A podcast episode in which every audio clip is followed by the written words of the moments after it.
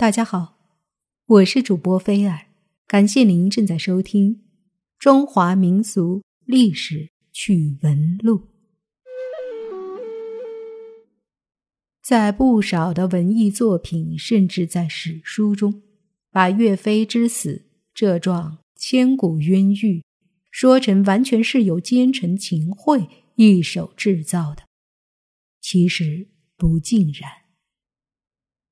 因为事实上，制造这起冤狱的主角不是秦桧，而是宋高宗赵构。岳飞和宋高宗起隔阂，是一一三七年。当时岳家军战绩连连，岳飞声誉与日俱升，成为宋高宗最器重的武将。宋高宗在一时冲动之下。甚至允诺岳飞节制除张俊、韩世忠部外的各路大军，这包括全国七分之五的兵力呀。岳飞欣喜若狂，十分感激。但是秦桧却提醒高宗莫忘祖宗家训，让岳飞掌军权太大，一旦功盖天下，那就后悔莫及了。高宗如梦方醒，立即取消成命。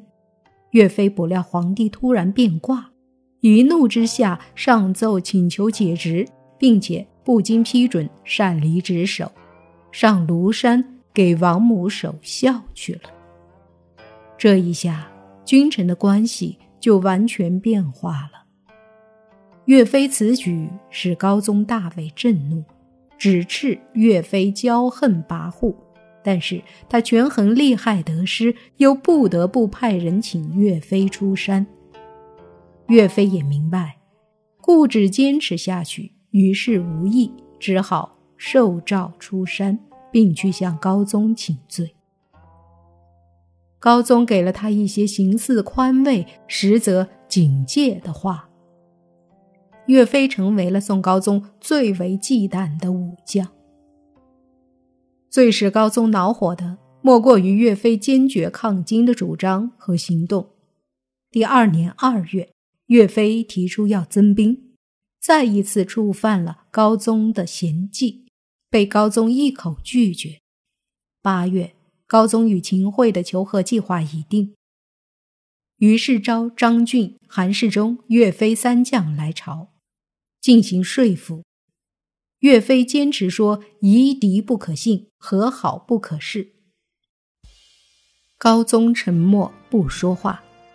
事后，岳飞又上奏折，说不可与金人言和。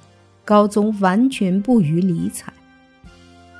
第三年，宋金讲和已成定局，岳飞于是提出辞呈。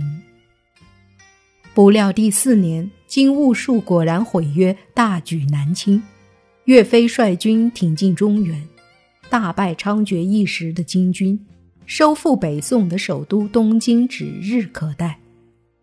岳飞兴奋地对将士们说：“直抵黄龙府，与驻军痛饮耳。”不料高宗连下十二道金牌，逼他班师回朝。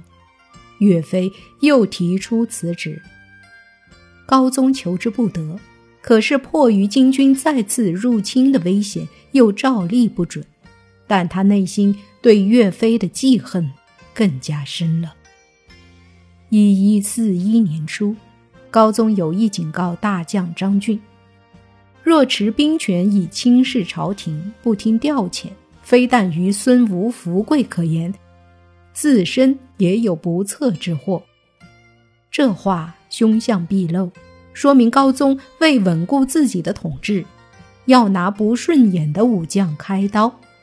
剧情会党羽所传笔记《王次翁续记》中记载，当年二三月间，上使游逐非议，高宗有杀岳飞的想法了，并且高宗在宫廷密议诛杀岳飞的计划。把自己的思想透露给了秦桧等人，于是秦桧出马了，为陷害岳飞，他先唆使右谏议大夫莫其谢等人上本弹劾岳飞，捏造岳飞在淮西战斗中逗留不尽、做官胜负，和公开主张放弃楚州等罪名。高宗进行配合，说岳飞确实说过楚州不可守的话。岳飞又请求解职，八月获准。但是，更大的阴谋才开始。为罗织把岳飞足够置于死地的罪状，高宗先派张俊控制岳家军，接着物色岳飞手下大将张宪的副统制王俊，诬告张宪得知岳飞被罢官复闲后，愤恨不平，要统军去襄阳。威逼朝廷还军权于岳飞。张俊立即下令逮捕张宪，并进行酷刑逼供。张宪宁死不作伪供。张俊仍然上报说张宪谋反。秦桧马上奏请高宗把张宪、岳飞押送到大理寺审讯。高宗当即同意。负责审讯的御史中丞何柱本来是秦桧的亲信，在事实面前，他不忍心干伤天害理的事儿，便去见秦桧，力辩岳飞无辜。秦桧沉下脸说：“此上意也。”一句话泄露天机，但是何柱依然据理力争，秦桧没办法，只好派他出使金国，改莫其谢。为御史中丞，继续审理岳飞案。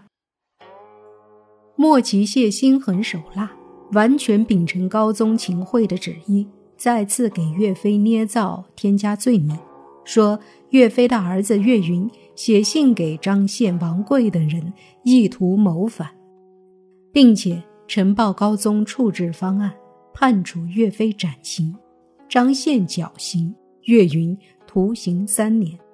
高宗批复，岳飞特赐死，张宪、岳云并依军法施行，令杨仪中监斩，仍多差将兵防护。莫其谢和秦桧没判岳云死刑，只判三年徒刑。高宗却把岳云与张宪连在一起，判处绞刑，意在斩草除根。结果。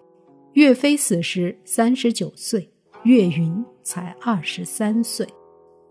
韩世忠赋闲在家，听说岳飞遭冤，鼓起勇气去质问秦桧。秦桧冷冷的回答：“其事体莫须有，莫须有，就是或许有，或许没有。”他此言其实道出了杀岳飞的元凶不是自己，而正是皇帝。是高宗决意杀岳飞，所以至于罪名是否确实无关紧要。岳飞之死，元凶正是宋高宗赵构，秦桧、张俊、莫其谢不过是无耻的帮凶而已。岳飞死后，人们无处解恨，便把满腔的仇恨转移到秦桧身上，于是乎。秦桧便为高宗背上了杀岳飞的黑锅。